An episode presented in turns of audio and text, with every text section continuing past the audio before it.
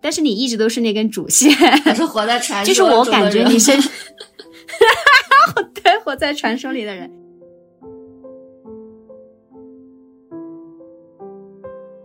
为什么我的人生就好像在一条既定的轨道上，它突然就脱轨了？我之前跟你介绍的也是说，嗯，我觉得我很多次的选择都是一种脱轨的状态，就是别人时常是无法理解的。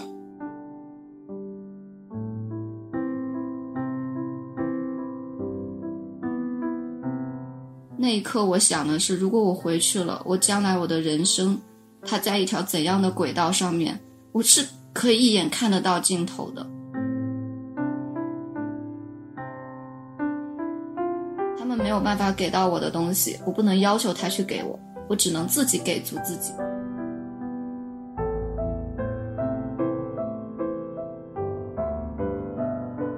这些问题只有你自己能够去面对，然后也只有你自己能够帮你自己走出来。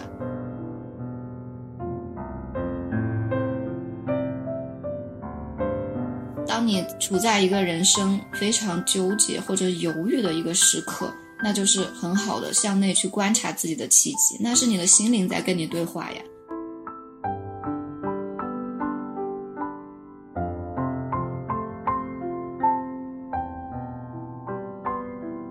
大家好，欢迎收听他乡电台的 Coffee Chat 栏目，我是他乡电台制作人 Martina。他乡是一个属于女性和非二元性别的全球社区，我们立志提供让大家自由表达、彼此支持、共同成长的平台。欢迎女性和非二元性别的小伙伴点击 Show Notes 里的论坛链接，加入社区讨论，和全球华人女性产生链接，找到志同道合的伙伴。我们在他乡等你。本期节目首发于我的播客《十二月 December》。十二月 December 是一档追踪我身边有意思朋友的节目。每个月我会邀请一位朋友来聊聊当下的人生困惑、抉择、事业或者爱情等等。一年后我会再邀请同样的朋友来复盘聊聊看，算是小范围内的人类学观察。如果你跟我一样有这样的好奇心，想窥探生活的多样性，欢迎关注或是留言。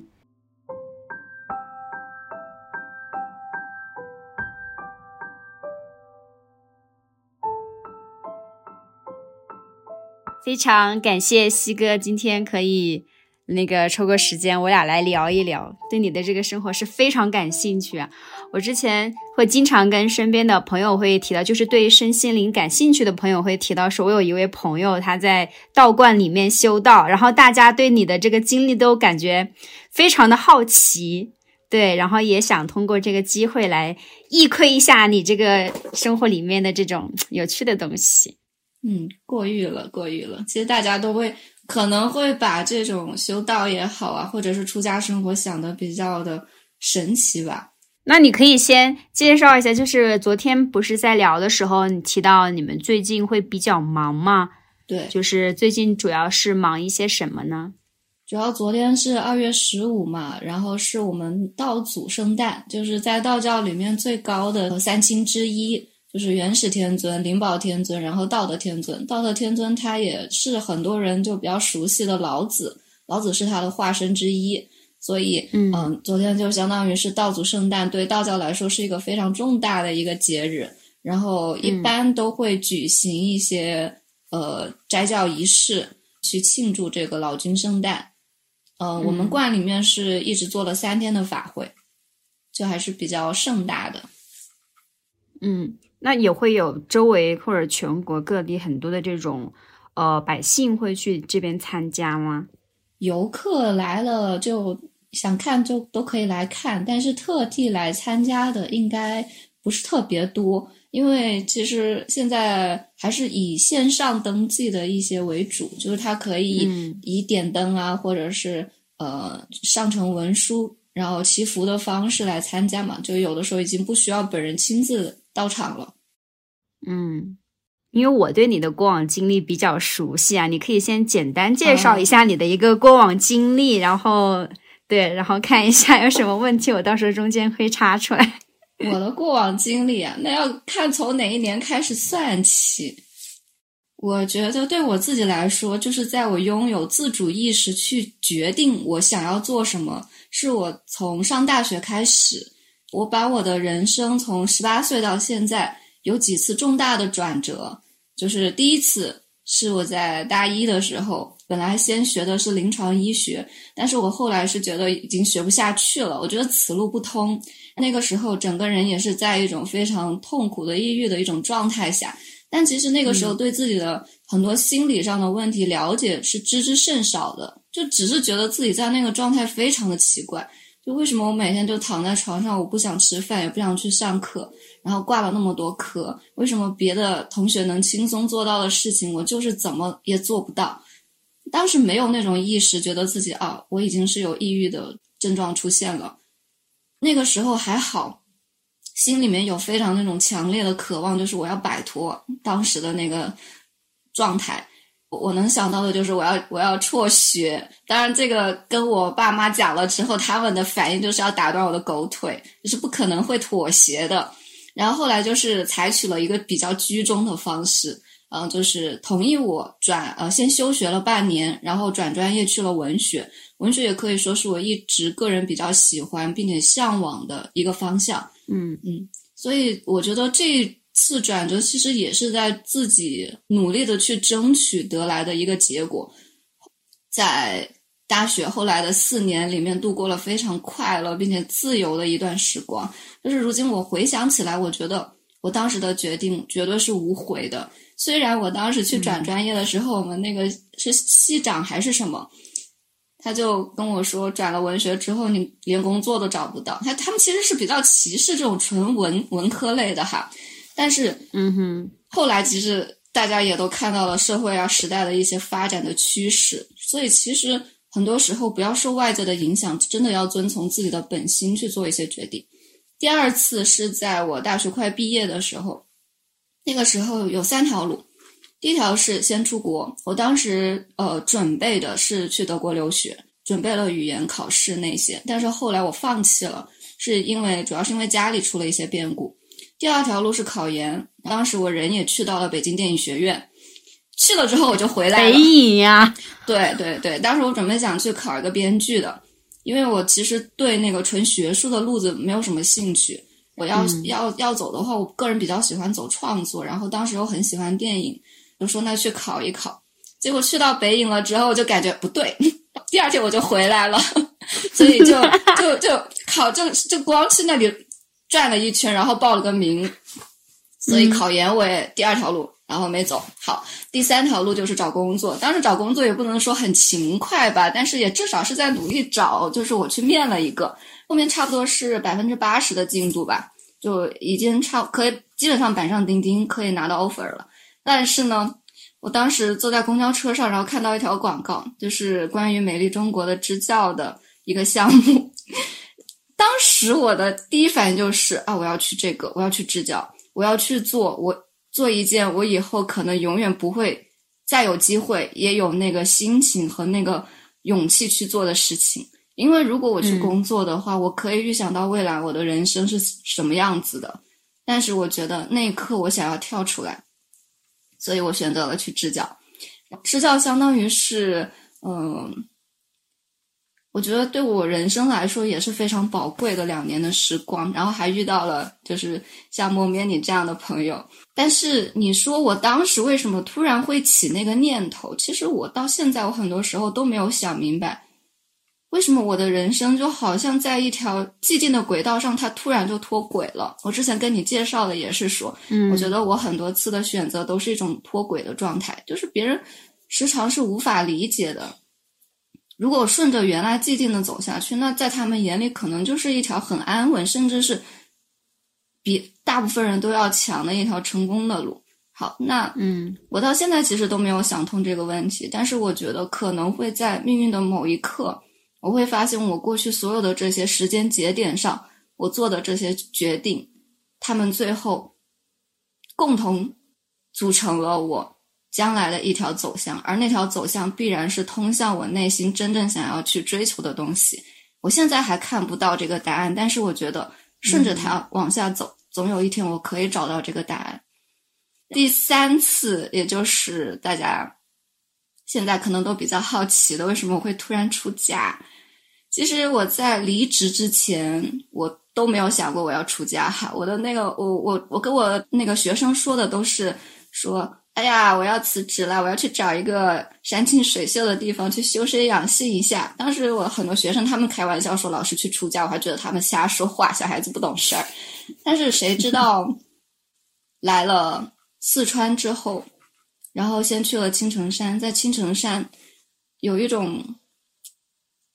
其实，其实，在来四川之前，我个人也是在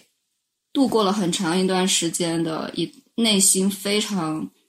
迷茫的一个阶段。那个阶段是非常非常痛苦的。我的形容不足以形容十分之一，但是我尽量去形容，就是我觉得我自己的人生就像是一个漏斗，它底下永远有个洞在往外漏东西，哪怕我往里面塞的再满。我之前的工作，其实，在同龄人。应该算是相当好的待遇。我会用大量的来自外界的一些东西去填满我的生活，比如说我我的工资从来没有留下来攒下来过，就是我想干什么想花就花，去旅游、去看展、去看演出，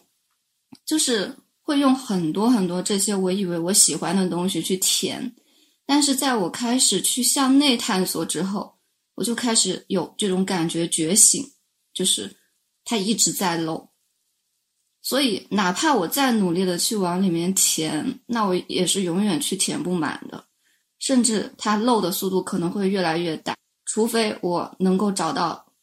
补上它的方法。所以其实当时辞职对我来说就是一种，我想要去填补一下我内心这个真正空缺的这个东西是什么。当时我没有任何的概念。就是突然有一刻，在青城山脚下，在我痛哭的时候，我的心里面就生出来了，我不想要回去，因为那个时候是第二天，我们我应该就要回广东了。但是那一刻，我想的是，如果我回去了，我将来我的人生，它在一条怎样的轨道上面，我是可以一眼看得到尽头的。所以那一刻，我的心里面。就生出了一种强烈的我想要出来，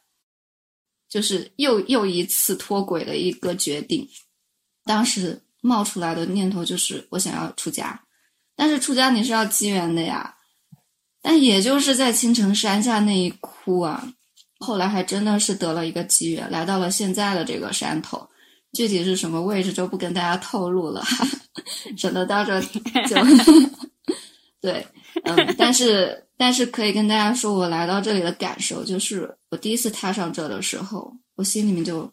生出来的想法就是，我觉得这里很好，我要在这里出家。后来我就是当机立断的就去下单了，现在在这里应该待了一年半了吧，我觉得。其实人生是有很多很多未知的东西，我我以以以人以人的这个能力能够看到的东西实在是太狭小了，太短浅了。但是你的感觉是不会骗你的，你在一个地方，你在一个正确的路上面，你是舒适的，你是身心的状态都会是越来越好的。所以我其实非常感激自己在很多时候能够去。遵从自己内心的想法，而不是说很多时候去顾虑一些外界的眼光。因为其实我妈妈到现在都想要把我绑回去，让我找工作。她以前催我结婚，她现在她现在觉得这个已经靠不住了。她现在只只想我去找工作 赚钱就可以了。然后甚至之前之前的那个条件还一再放低，说只要我回家，她养我都可以。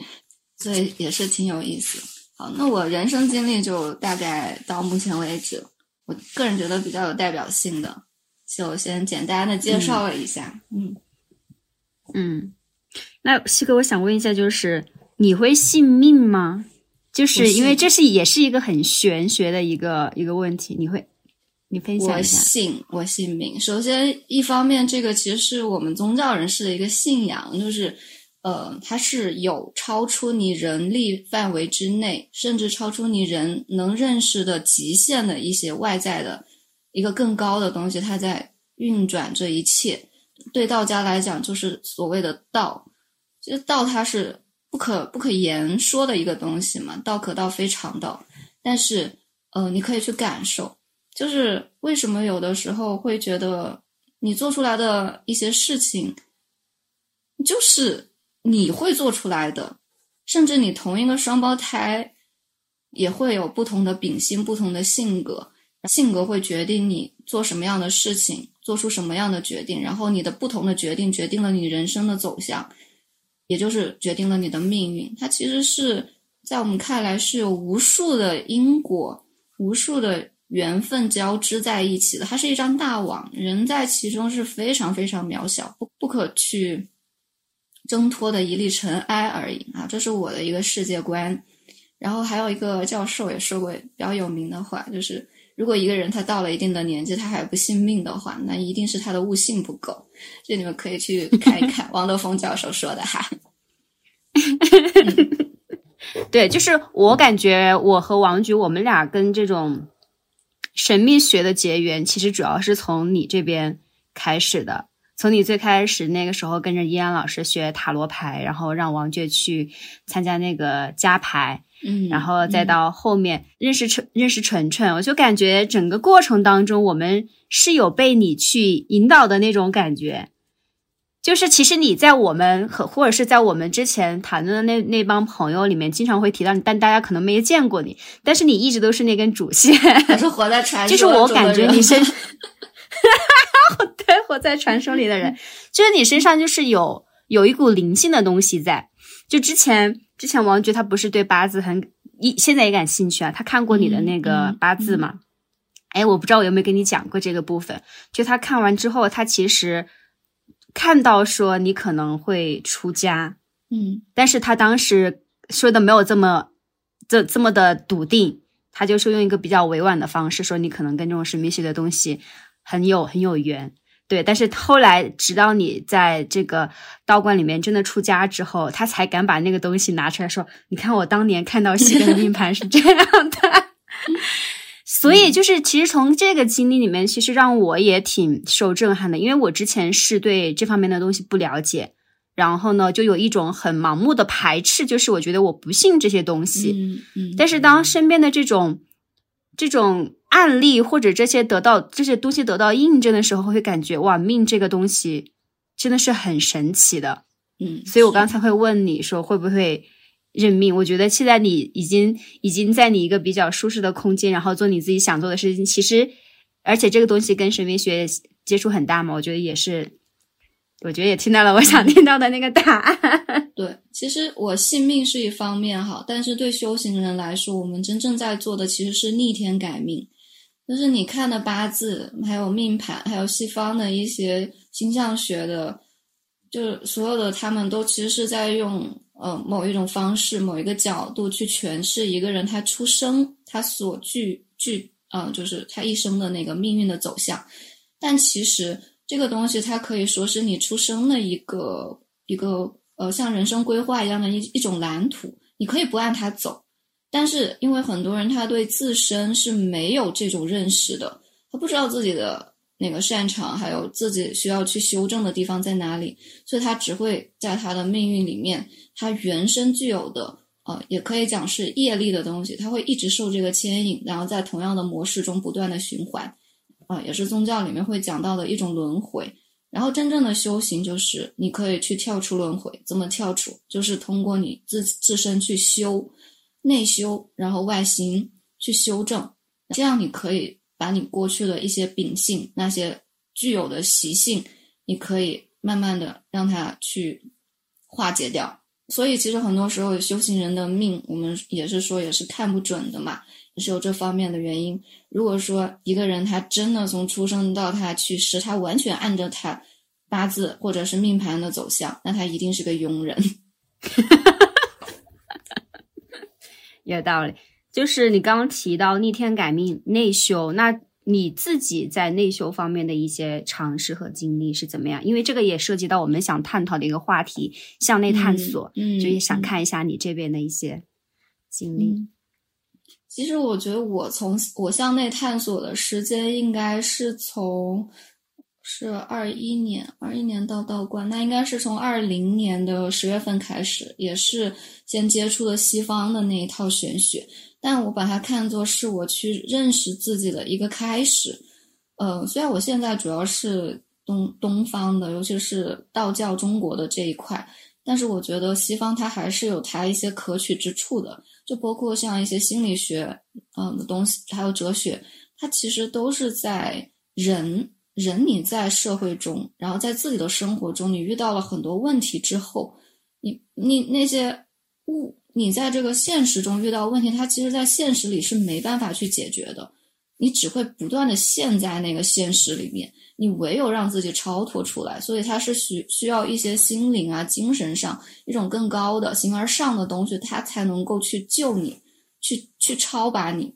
然后从那个时候开始去探索自己。是，嗯，怎么说呢？这一路走来，其实遇到了很多很多的难关。每个人他都会有他的一些命题，比如说我一直以来很大的一个问题是在我的家庭，就是跟我父母的一个，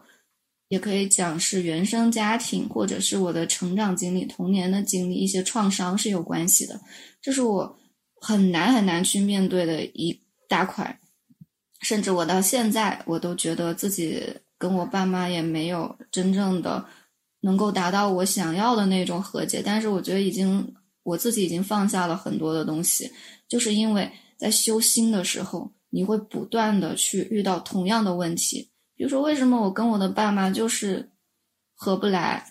或者说我回家三天之后必然会发生争吵，或者是发生呃很大的一些冲突。为什么我在跟我妈交流的时候，感觉就是鸡同鸭讲，谁也听不进谁？为什么我觉得我的父母就是无法去理解我？你在跟他们去，嗯，不断的产生这些问题的时候，其实问题还有你内心生出来的情绪，就是一个非常好的去观察自己的时机。然后，那么在这个时候，你就可以去看。为什么我会一直以那种生气的方式去，或者是以抗争的方式去面对我的父母呢？那这个时候，我不能去要求我的父母他们能够去理解我，或者是说给予我想要的一种关爱，我只能去看自己啊。为什么我会要求他们给我呢？就是因为我觉得在我的成长过程中，他们没有给到我，但是这个已经是历史，已经过去，不可改变的事事实。我只能改变的就是我现在的心态，他们没有办法给到我的东西，我不能要求他去给我，我只能自己给足自己。所以这就是讲的怎么去修行，就是你在面对困难的时候去内观自己，你看你缺少的那一块是什么，你在拼命想向外想要去抓取的东西是什么。我这举的其实只是非常非常小的一个例子，因为我感觉我自己这两年嘛。两年多的时间来遇到的困难真的很多很多，甚至我觉得比我过去二十多年加起来遇到的都要多。因为很多时候这种这些事情是没办法跟别人言说的，我都只会自己躲起来一个人哭。你跟别人讲，不仅仅说是人类的悲欢无法相通的问题，其实更多的是这些问题只有你自己能够去面对，然后也只有你自己能够帮你自己走出来。哪怕说你运气很好，遇到了来自外界的一些帮助，比如说你在这个环境里面，你的人际关系出现了问题，哎，刚好有个契机出现，他给你换了一个环境。但是如果你真的不是自己从内在去改变的话，你换了环境，你还是会遇到同样的问题，甚至你你这个问题它会一次比一次更严重，就是为了引起你的注意，让你真正的从内在去改变自己。甚至还有很多问题是我觉得自己在出家之后才开始面对的。我以前从来没有这方面的意识，比如说金钱、物质。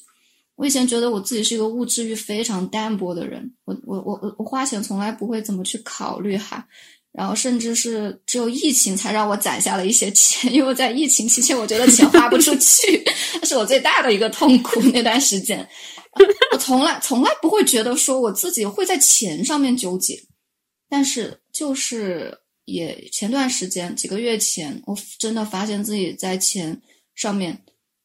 让我自己能够看得到的很匮乏，甚至我到现在都会有那种觉得我很穷的感觉，哪怕说我现在手上的积蓄积蓄可能是我是我这么多年来最多的时候，但是我还是会有那种内在很深的我很需要钱、很穷的那种感觉。所以就是举了一些例子，然后讲到修心嘛，嗯嗯，我也不知道有没有讲跑题哈，就是我听了你的。描述理解下来，就是其实是在你生活中的任何一个时刻或者片段，特别是让你觉得很受力的时候，就是其实那就是一个可以去按个暂停键，看一下我在这里可以做什么，我可以再向内看一下，我这背后可能有一二三四不同的一些需求或者是一些想法在。就你刚才提到的这种，嗯，这个让我有点想到我之前在北京的。在北京某某某家公司工作的时候的那个心境，就当时我会把所有周围的这种对我的考验或者对我的挑战，看作是一种对我自己内心或者对我这个技能上的一些磨练。我最开始是一种非常正向的那种方式去接受所有人对我的评判，或者是对我的一些指责。我觉得这是一个。我只要把这个做好了，哎，那我觉得我其实是 OK 的。其实有一点像你刚才描述到的这一种去修行，嗯。但是后来我发现，就是到了某一个阶段，我会发现，就是这是一种不自信或者是一种自我怀疑。因为当我面对一个可能经历比较丰富的人的时候，我会有一个非常谦卑的心，说向他学习。所以他说的东西对我来说是有一定指导性的。其实这也折射出一种我自己内心的不自信。所以到了后面的时候，我会发现这种状态不太对劲，因为我感觉我一直在受挫，一直在受力，嗯，就是甚至我觉得严严重一点，就是感觉有被人 PUA 的这种状态，因为你会一直不断的去自我怀疑。那像你的这个经历当中，你怎么去区分这种是一个合理范围内的，我可以去向内探索、修修自己的心，去看自己情绪后面的东西和这种。自我怀疑呢？其实最好的一个判断的标准就是你自己内在的感受。就比如说你后面你觉得已经出现了，你感觉被 PUA 的时候，那就是你的方式需要去做调整了。其实我们就是任何一种面对事情的模式吧，它其实很多时候是来自于我们过往的一些经历，还有你脑子中所产生的一些。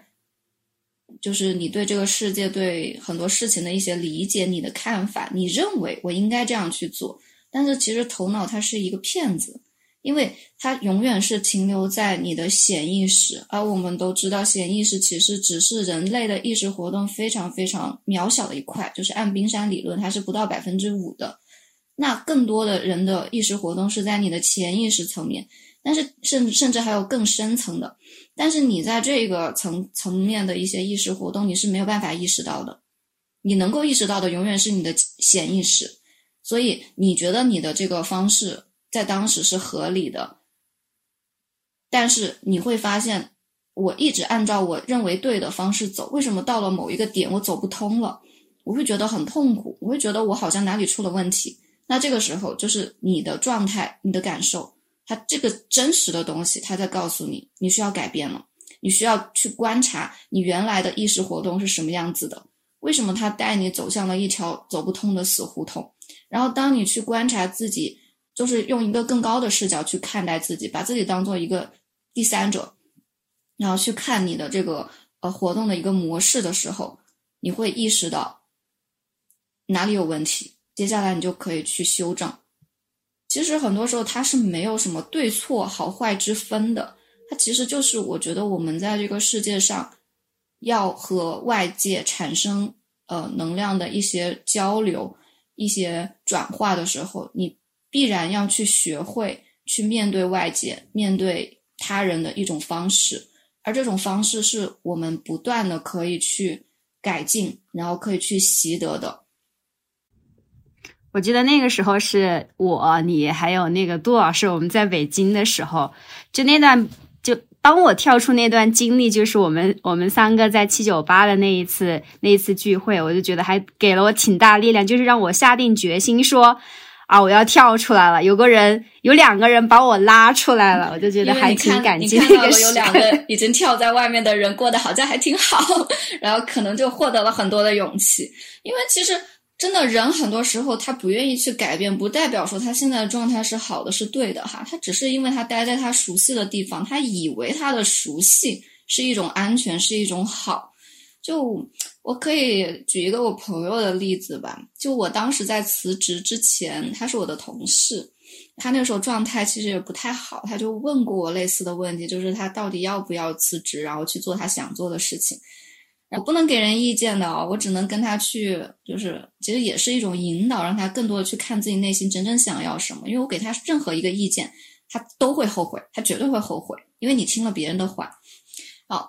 然后当时我就发现，怎么跟他说，他都还是会坚持继续他的工作。然后当时我就问他说：“那你现在觉得自己的身体状态怎么样？”他说：“还不错呀。”我说：“那好，那这个工作你还是可以先继续做的。”然后我就没有再说什么了。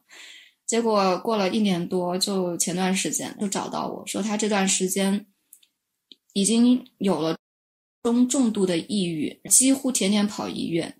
去看医生，然后去吃药，让自己的生活就是感觉已经在一个非常非常糟糕的一个程度。然后他想到他我辞职之前跟他说的那些话，他说我当时问他身身体状态怎么样，他现在明白了。当你在一个真的很不适合你的环境下的时候，哪怕你的意识还一直告诉你说我要这样做，我这样做是更好的，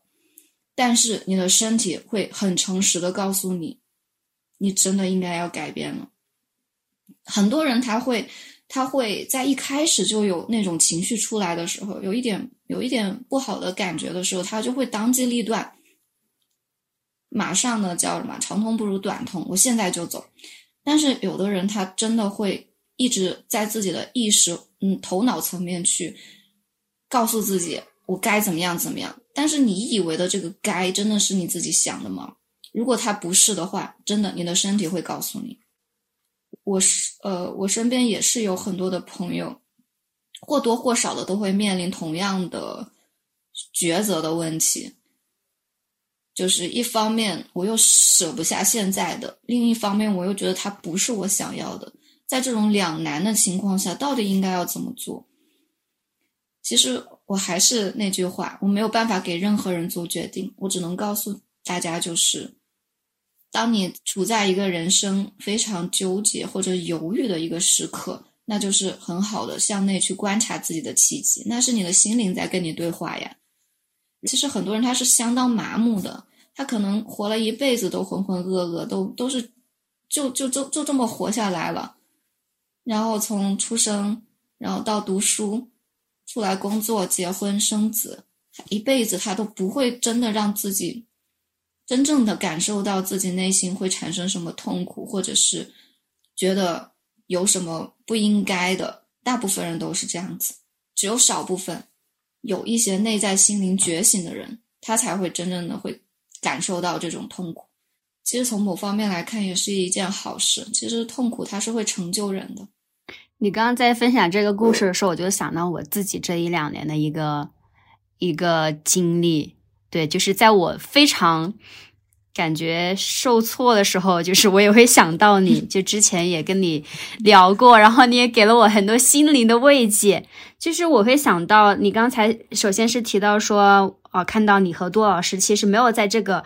体呃这个系统里面，其实过得也挺好的，所以我就决定跳出来。其实我觉得跟我现在的这个状态会更符合。就其实我从北京到深圳，然后现在到大理，现在年后也没有工作，然后我会感觉说我是真的从那种工作或者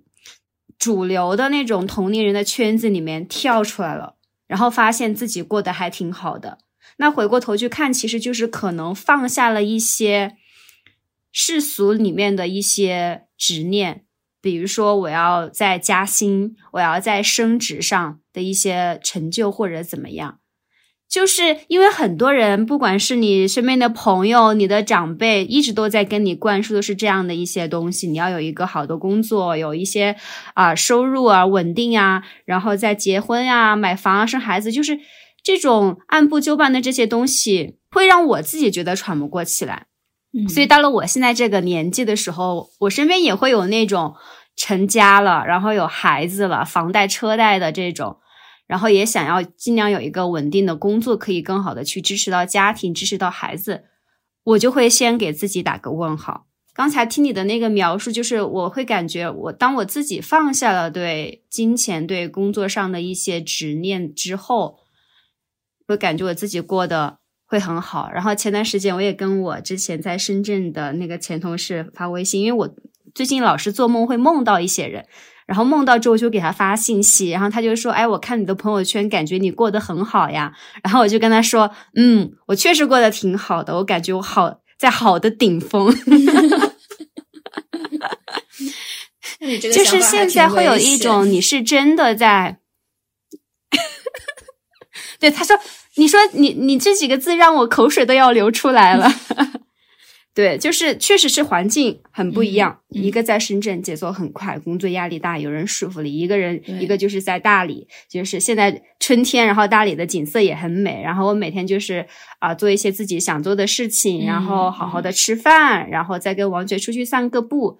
你就会感觉就是这才是在生活着那种。嗯嗯。然后在这个基础上，我再去探索我自己想要尝试的一些东西，你就会感觉自己。是被自己赋予了能量的，对它是一种内在油然生出来的一种动力，而不是你外界被压迫着要去做的那些事情。然后这个时候，你的能量才是最大、最最充足的。对，就是我感觉这样的状态是很好的，所以这就让我想今年很想拍，就是一个纪录片，但我不知道最后能不能拍。但我现在有这么一个狂妄的想法，就是想要去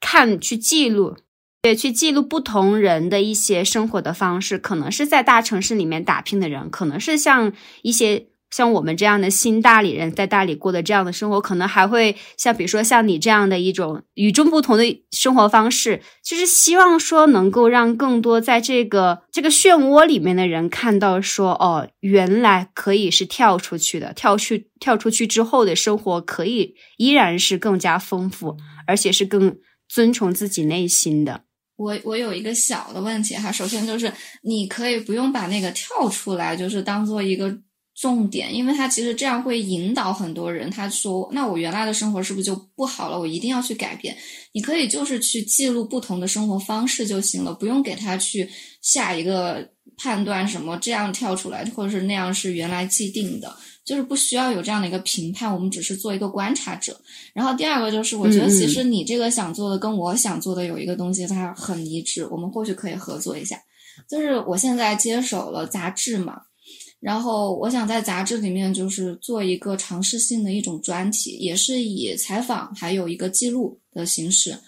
嗯，我我那个专题主要是想探讨的就是人在这个社会当中，红尘或者是在山间，然后甚至更大的在这个宇宙下，人的位置是什么？它其实是跟道家的一种思想，就是我把它，呃，我把它的主题定为生生不息。就是其实说到底嘛，宗教也其实是为了指导人能够更好的生活，其实就是也是想要以这样这样一种能够去。观察不同的人的生活方式，然后给更多的人一些他能够让他看到不不一样的，或者是能给他一些参考。所以我觉得我们可以在这个方方向上面，我觉得还是挺一致的。然后其实我在接手编辑部之前，我个人觉得文字的对我来讲哈，我觉得语言文字的能力是很有限的，因为它首先是人为的，人为的，那它就它就一定会有瑕疵。然后一定会有局限，然后其次，语言文字能够表达真正的感受还有思想的东西，其实是很小的一块。但是既然说因为一些机缘巧合我做了这个事情，那我就还是想要去尝试。所以如果说你你你不要说担心你今年能不能够做得成，你首先要发愿的就是我今年一定要把它做成。你你去尝试就会有不同，你想要去做，想要做成就一定会有。很多来自外界的助力，会他就会自然的会加入你，然后会给到你支持。其实我们两个都可以往这个方向上去合作，然后一起去探索。就是你现在提到你现在的一个状态是比较舒适、比较好嘛。然后你也很喜欢这个地方，那你可以给我们介绍一下，就是在哪些方面你会觉得说啊，我生活在这里是感觉被滋养的。嗯，好，我先可以先给你汇报一下我我一天的日程表，你会觉得非常的无聊。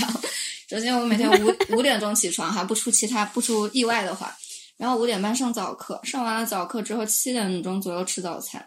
嗯，吃完了八点钟会去编辑部报道。我我的工作时间其实是比较自由，但我八点钟会去，两个小时左右会处理一些编辑部的事情，然后就是练字啊、看书啊这些。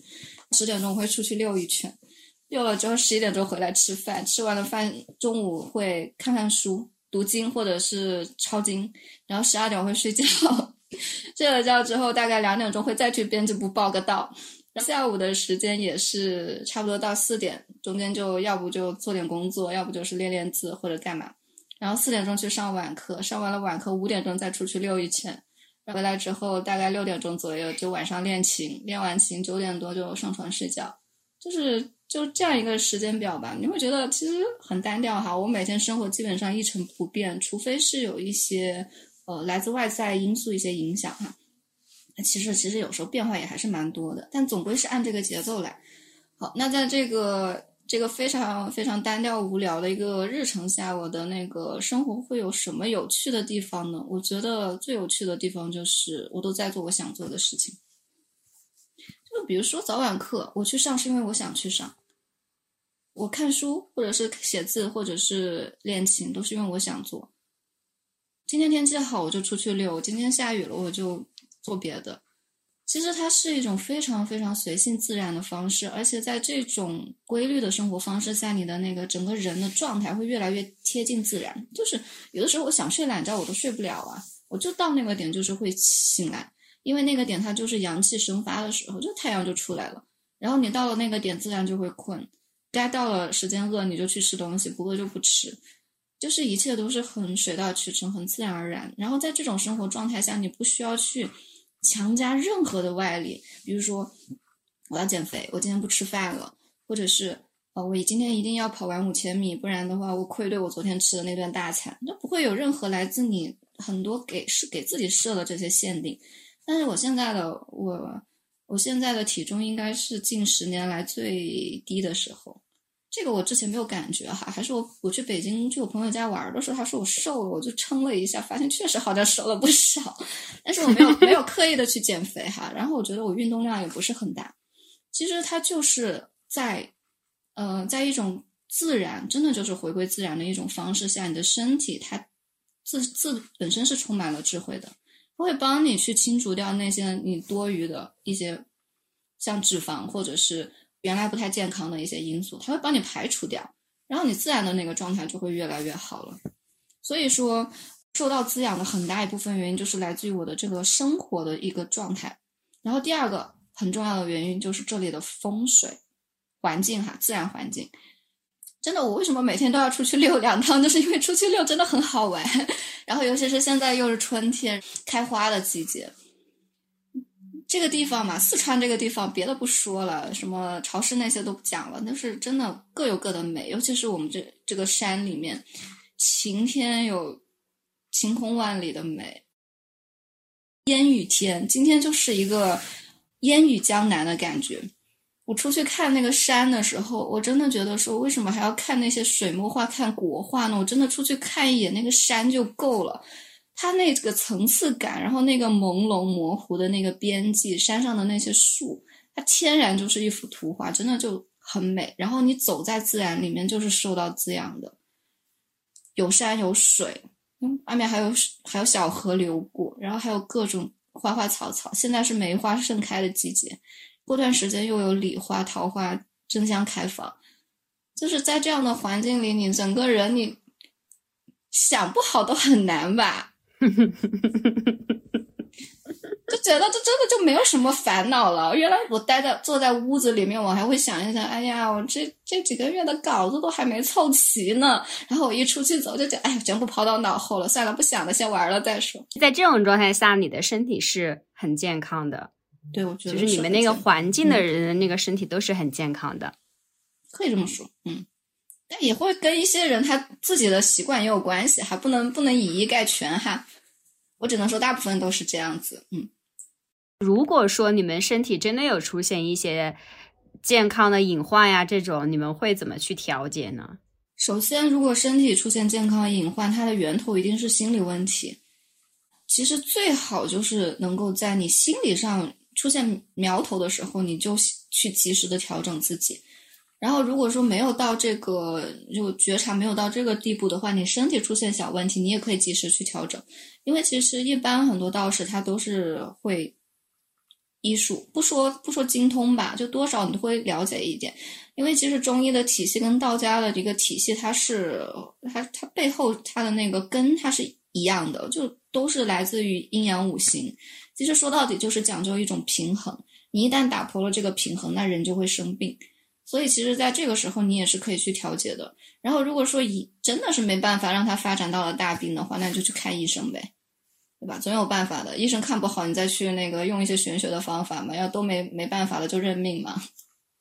这个让我想到我们，我们最近就是每天 会艾灸，就是因为听说春天是护肝的最养肝的最好的时间嘛，所以我们最近都在家艾灸。就感觉自己很养生。嗯，对对，你可以，反正不管你做啥子啊，你自己感觉越来越好就行了。哪怕有的时候你做的事情真的是没有什么用哈，但是你心里感觉很好，你心里心里愉快了，你的身体自然就会好。哎，那你刚才提到说你的一天当中早上会有早课和晚课，那你们这个是强制性的上课的时间吗？是所有人都要参加吗？然后这个课上会做一些什么样的一些？活动嘞，嗯，它时间是固定的，就是对修行来讲，最好的几个练功的时间段就是子午卯酉嘛，所以早晚课时间选在那个时那个点是有原因的，但是他不会强制所有人参加啊。虽然说是希望大家都能来参加，但其实都会有一些就是人人对自己的约束力是不同的嘛，对吧？早晚课主要就是念经。它其实是从道教的一些经典里面选出来的，就是比较实用、比较容易入门的，会在早晚课的时候去去大，相当于是大家一起共修，然后其中会有经韵，就是会唱的方式，然后会有念，会有各种法器，然后也会有一些信众愿意跟在后面一起念。那因为我之前 跟你聊的时候，你有提到说你在练习画符，就是你们也会有这一项的一个。活动或者学习的内容吗？嗯，它首先，嗯，其实，在全真里面，呃，它不是特别说需要去必修专修的一样东西。其实看个人兴趣爱好，还有他一个机缘吧。我当时画符是因为有一些法事他需要，对，然后也有也有道长他会去画符的，嗯。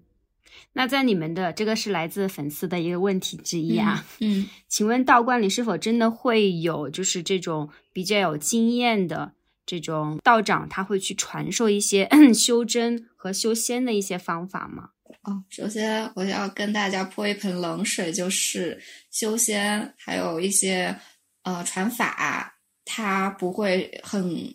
面向大众去传。如果是你遇到了这样的人的话，你就要小心。因为他多半可能不是正经的道士哈，而且现在国家已经呃不断的在规规范化这一块了。你可以去先去那个什么呃，我忘了那个叫宗教什么东西，查一下他是不是真的是注册的道士证，道教的教职人员哈，以防被骗。因为他这个东西，嗯，真正有修行的人，首先本身法不能乱传，而且法不传六耳，就必然是师徒之间传授。然后师徒之间，他也是要经过考核的，一定要师傅确定了这个徒弟他的德行，呃是非常好的，心性很稳的，他才会去给你传法。而且你的能力越大，其实你要承担的东西会越多。所以首先要让自己德行，然后各方面你要能够载得住，就厚德载物，你要能够载得住那些东西，然后你才能够去受。不然的话，它其实是会埋下很深的隐患在后面的。那么道观里面的师傅可能会教一些什么呢？比如说强身健体的一些呃基本功啊、功法呀，这些是会有的。然后还有就是一些入门的一些经典，就大家请念经诵经也都是可以的。但是像修仙啊、修法这些，就是首先你要让自己，你先先要自己有一个嗯，比较深厚的一个修养德行。然后第二就是你要有合适的机缘，确实遇到了是真的真的好师傅，而不是说江湖上那些骗子。嗯，所以在这一点上，就是相当于给大家提的醒哈，因为肯定会有很多人他是对这个很感兴趣，并且很好奇的。然后社会上也有很多人钻这个空子，因为这个来钱很快。嗯，那除了这些，就是会有像一些道教的经典传承下来的，比如说像八字啊、紫微斗数啊这些东西的一些一些传授吗？不，这些它其实都是算在术这一类的。我我们讲的经典就是经文，比如说最高的经典《道德经》，然后还有一些适合大家入门读的，其实像《太上感应篇》呀，或者是《早晚功课经》啊。还有一些呃劝善的一些文章，到深一些了，你可以接触一些更深深深刻深奥一点的经文。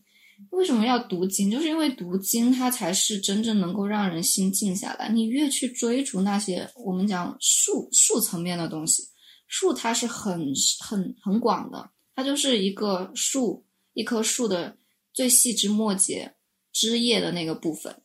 然后你要去追逐那个的话，你就偏离了正道了。就是来自大众的一个刻板印象啊。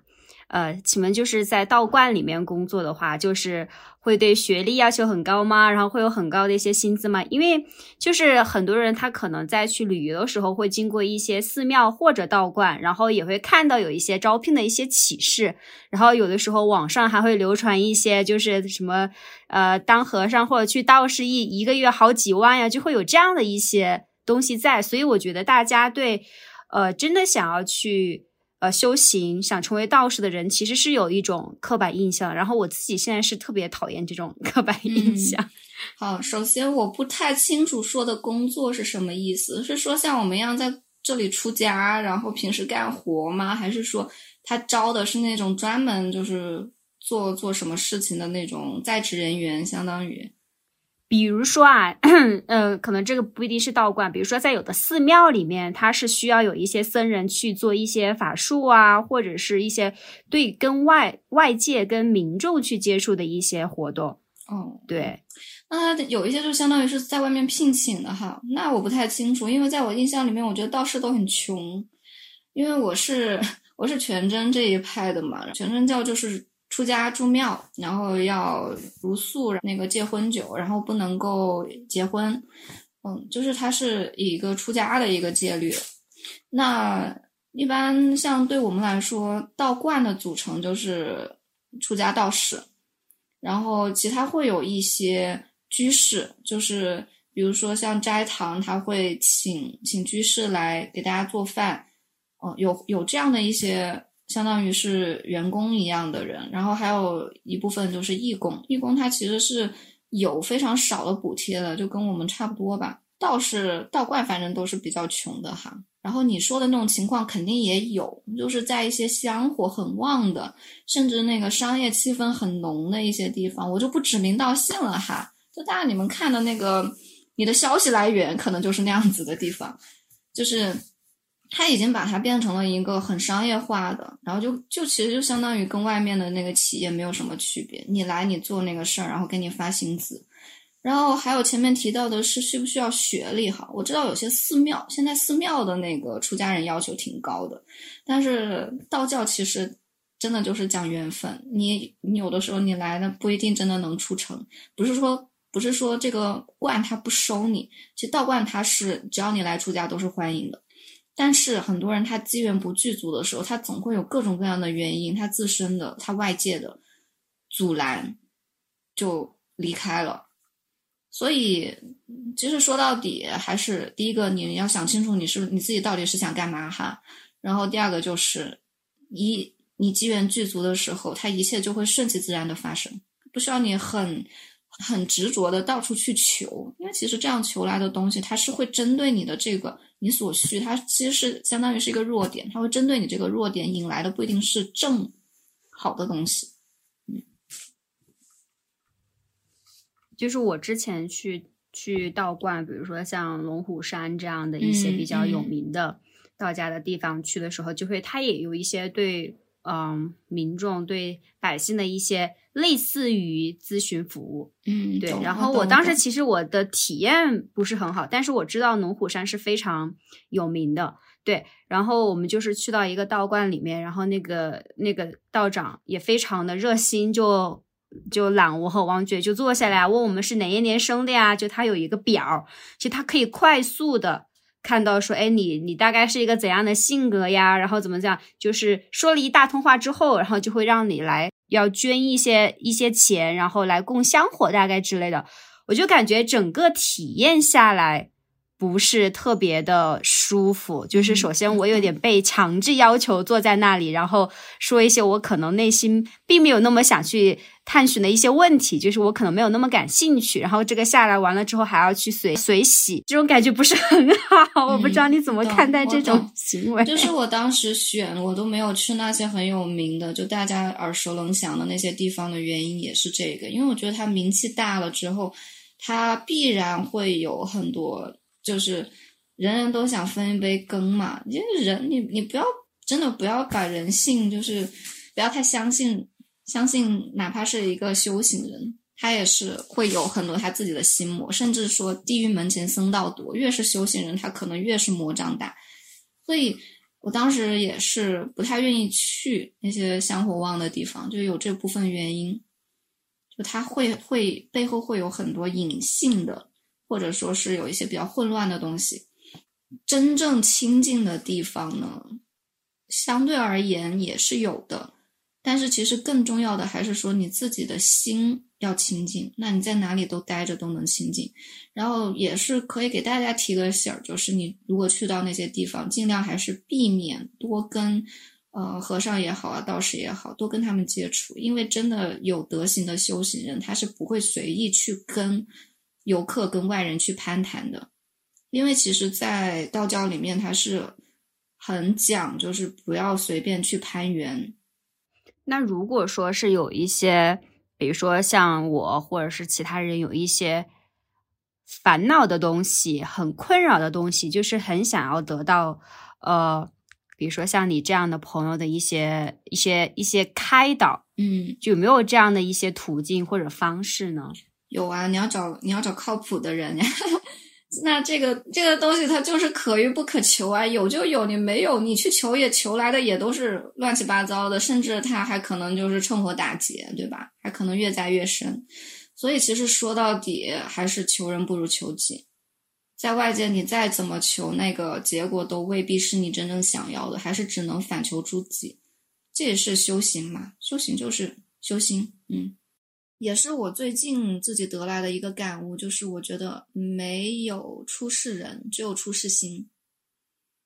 为什么说没有出世人？就很多人他会觉得说，哎呀，你出家了，或者说你在山里面，你在一个呃隐居，在与世隔绝的、没有什么人烟的地方，你是不是就真的就完全就出世了？其实根本不是，你只要是个人，你只要生活在这个世界上。你还要跟这个世界进行能量交换，不管你是以吃东西的方式还是呼吸的方式，你都没办法做到出世。除非你说：“哎呀，我成仙了，我跳出了三界之外，就是已经完全不需要跟这个世界有任何的那个联系了。”那你这个时候，你你你都已经不是凡人了，对吧？只要你是人，就不可能真正做到出世。但是人可以做到的是让你的心出世，并且这种出世心。它是不论你在山里也好，寺庙观里，还是你在红尘中，你都可以保持一颗出世心去做任何的事情。就比如说我在学习，那你学习你不能只执着于我眼前的这些习题呀，或者是我考试的分数，对吧？你可以让自己就是心在那一刻从你的现实中出来。就像周总理说的，“为中华之崛起而读书”啊，这一刻你就已经升华了，你超脱了。那接下来你做的所有的事情，你你所有的学习，你都是为了你更高的那个崇高的理想。那这就是出世心。我赚钱，赚钱也可以啊，赚钱是好的。但是你赚钱是为了什么呢？只是为了钱，为了赚钱而赚钱，为了那个钱，还是说我其实是在我自己想做的事情上面？我再去努力把它做到极致，而且它是随之而来，我应得的一些东西。那这个时候你就从赚钱这件事情里面出来了。就对我们来说也是一样的。看似好像在一个罐里面修行，每天生活也跟大家想的那种就是啊比较自由自在，是吧？但其实也有很多很多的琐事，甚至很多琐事是需要我们自己亲自去做的。比如说，就前几十年有一些道观艰难的时候，然后那些前辈们他们都是要自己去种菜，自己去开开垦荒地。然后现在山上面也是有一些地啊，有我们一直以来那个全真都有出坡这一项呃修行的方式，就是大家要去干活的呀，要劈柴呀，要扫地呀。我最开始就是从扫地做起啊，打扫卫生。但是你在扫地的时候，你能不能有一颗出世心去扫呢？你能不能在扫的时候，就是把每真的就是把每一件日常的琐事当都当做是你的修行，而不是说我只是为了完成这件事情、完成任务、完成工作去做呢？也是我我最近一个很深的感悟。为什么会有这个感悟？是因为我看到我有些啊勉强称之为道友的人吧，他们在哪儿都待不住，在这儿的时候想走，走了之后呢又想回来。就是换到任何一个地方，都觉得好像不是太理想的，他想要他想要的那种状态。其实后来我就觉得，你能够在一个地方，你的心能安住，你在哪里都能够安住；你的心能出世，你在哪儿都能出世。你在红尘中，你一样可以在你的那个行业做到极致。而每一个行业最顶尖的人，他必然是以一颗出世心在做入世事。所以就是对所有人，他。都是适用的这句话，也是跟大家共勉。因为我最近也读了一些东方哲学的一些东西，然后非常喜欢王阳明，也是欢迎大家可以多去看一看王阳明。为什么讲知行合一？最近真的给了我很多的一个帮助，也是，呃，我在这方面心心心得的一些领悟。知跟行本身就是一体的，不是我要先知再行，而是你在知的同时，你就已经在行了。如果你做不到，就是因为你还没有知。刚刚听你说啊，就是有一颗出世的心，不管在哪儿，我自己就会想到，我不管在深圳的什么国际学校，或者在大理的创新学校，我会感觉这个地方都会让我有一些不舒服的地方，都感觉这个地方是我有点待不下去的地方。那你这么一想，我就感觉我自己是不是还有很多东西是需要自己去磨的，还是说就是？还是说，我就可以说，就是这个环境它是真的有问题的，就会有这种两种的这种怀疑和思考。其实都可以，都可以。就是你改变，你改，你改变不了那个环境，你可以从那个环境出来，你可以去，就是去跟你待着更舒服的地方。但是它有可能会。第一个，它有可能不是真正的你以为的那个更好的地方，哈，就你可能去了那地方还会遇到同样的问题。然后另外一个就是，你可能通过这种方式解决了你解暂时解决了你之前的那个问题，因为你一定要知道你之前的那个问题它的根源是什么。因为有的它可能就是不合适，就比如说我学医的时候，不是因为我跟那个环境有多不兼容，而就是我在那条路上我走不通了。我觉得我不适合学医，而且学医我学越学下去越困惑，越搞得我越迷茫。那这个时候就不是说，嗯，不是说我是不是要用出出世的心去做那件事情的时候。我我学医本来就是出世的呀，我又不是为了那个当医生，对吧？我是要治病救人，我是有崇高理想的呀。但是最后我发现不对，那你知道了你问题的根源之后，你就改。既然我是为了去济世渡人，那不是只有学医一条路，对吧？我去学文学，我去做老师，甚至我现在。嗯，当了道士，我用任何一种身份都可以去完成我想要做的事情。所以说，一定要知道它最本质的那个原因是什么。那它不可能那么容易就看出来的。就像我现在好像看的有点清晰，我这马后炮给你放的啊，好像明明白白的。但是你在当时你的状态下，一定是会有很多很多的困惑的。但没关系，慢慢的去试错。一定要勇敢的去试错，这就是知行合一。知是行之始，你先知道，然后你会去做。行乃知之成，好像说你做了之后，才是真的去完成了你的知。因为你在行的过程中，你犯的那些错，其实就是在不断的修正你所知的、你你认知的那块东西。所以这就是为什么行真的把它把知行看作一体的，你会少很多迷惑。我现在就是这样的。我想做什么，我去做。我原来我会觉得，我学一样东西，我要做好万全的准备，我才敢上上手。为什么我的语语言一直都觉得我没什么语言天赋？我的英语一十多年了，一直困扰我都没学好。就是因为我觉得我要先把它我自己要知道很多了，我才敢去开口说。但是现在我发现，只要你想去学，你有了那个念头，你就要去做。你会在做的时候，通过那个做，就是在不断的去修正了。再品一品，因为我们活的时间还有点短，再品一品。对，然后然后说到试错的这个问题哈，我跟你们讲个很有意思的事情。我之前那个不是出去云游了一下嘛，然后逛到一个观里去的时候，跟呃当时那个观里面两个前辈吧，也算是一起吃饭。然后我以为他们会给晚辈一些什么鼓励呀，或者什么聊一聊嘛，但谁知道？你知道他们跟我聊啥吗？都。劝劝我退道，说：“哎呀，你还年轻，出来出来看一看，转一转就回去吧。”他们觉得我原来工作都还不错啊，什么什么的，然后说这条路有多么艰辛啊，然后什么坚持不下去的，到时候后悔都来不及了。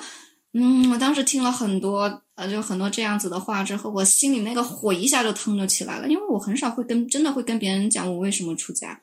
我甚至我跟不同的人，我都是会讲不一样的理由，不是说我这个人见人说人话哈，而是因为。我在那一刻，我内心生出来的那个东西，我觉得它没办法用语言去表达。我跟你说，我受到了祖师的感应也是对的。我说我想摆脱原来的生活也是对的。我说我缘分到了，自然而然出家也是对的。或者说我想要通过出家达到什么什么，那都是对的呀。他很难用某一个特定的原因去定义它。所以一般别人问我的时候，我要么就说我也不知道，我现在都不知道；要么我就就是讲一个，就是讲一个理由，我觉得都对。好，那这个时候人家就无法去理解了，他就会觉得我很草率，对吧？所以呢，那两个前面就轮番上阵的，然后给我轰了一通，我当时火腾就起来了。之后，马上那一刻，我真的是觉得一点灵光，我有一个有一个更高的，好像一个自我一个声音在那里，他跟我说：“这是对你的考验。”然后在那一刻，我的我我向道的心，我居然更坚定了。我说感谢你们两个，在你们劝我退道的时候，我反而更坚定了，我一定要在这条道上走下去。我不知道我将来会不会遇到你们说的那些问题，我我觉得肯定会有。我我现在已经其实，在某些时刻已经萌生过我要退道的想法了，但是在那个关过了之后，其实它是让我更加坚定了。我形容自己的处境是什么？我觉得走这条路就像悬崖上走钢丝，你只能前进，不能回头，你甚至都不能转身，都不能朝下看，就是万万丈深渊，战战兢兢，如履薄冰。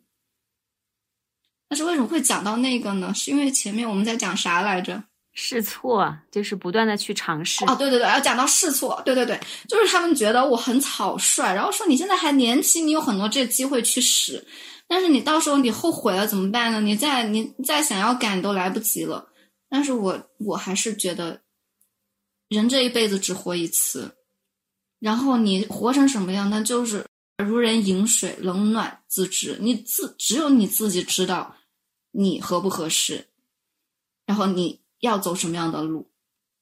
那别人跟你说的，他永远是他自己的想法。所以说。在没有办法一开始就确定，没有人会一生出来就知道，哎呀，我将来我会一辈子怎么过，我会以什么样的方式死去啊？没有人。如果你一开始知道了，那其实这个是很可怕的一件事情。人必然是会要在你的人生当中不断去寻找、不断去试错的。所以说，试错它需要勇勇气，但是我觉得它也是一件，就是在我看来是一件非常棒的事情，因为你每次排除了一个错误选项。都等于是你离你的正确的路更近了一步。好，但是在这里不是说怂恿大家都跟我一样哈，多去做一些什么离经叛道的事情，而是说你要去遵从自己的本心，然后去勇敢、勇敢的跨出那一步。是好是坏，不是由别人去评说，是由自己去感受的。也是跟大家分享一下，我觉得还挺有意思的这个事情。二零二三年，就是你自己期待你的一些改变。你会期待什么样的改变呢？我期待的改变呢？我其实之前想过，也是跟我最近我过了我呃过的一个难关也是有一点关系。就是在我意识到意识到了自己的一些习性之后，我会重新去审视这个问题，就是我能不能接受更多人的批评，甚至是一些侮辱。其实我在想，韩信他当年能忍胯下之辱，我在想，我连一个人骂我我都受不了，我肯定要跟他回骂，或者是要不然就影响我自己的心情。那如果是千人踩万人踩呢？我能不能受得住？为什么会说到这个事情？是因为我之前经历了有一些事，我其实一直以来都还是蛮一帆风顺的。说了个比较厚脸皮的是话，就是我我其实都还一直以来挺招人喜欢的，真的很少没有很什么的被人骂过哈。所以我觉得我今年就是如果有这个机会，我想试一试，或许或许说真的是让自己的心能够沉下来，能够低下来，嗯，这个是一方面。然后另外的话。其实也没有什么了，我觉得现在就顺其自然的状态都还挺好的。嗯，谢谢我哎，我刚刚是不是在我们的采访当中一直叫你西哥来着？对对，没有没有关系，反正都是个名字。哈哈哈，对，好，谢谢西哥的分享，然后也期待我们明年三月份的时候再来看一下，然后我们也可以看一下你你今年分享到你对自己的这个期待。会是怎样的一个进展？嗯，好的，好的。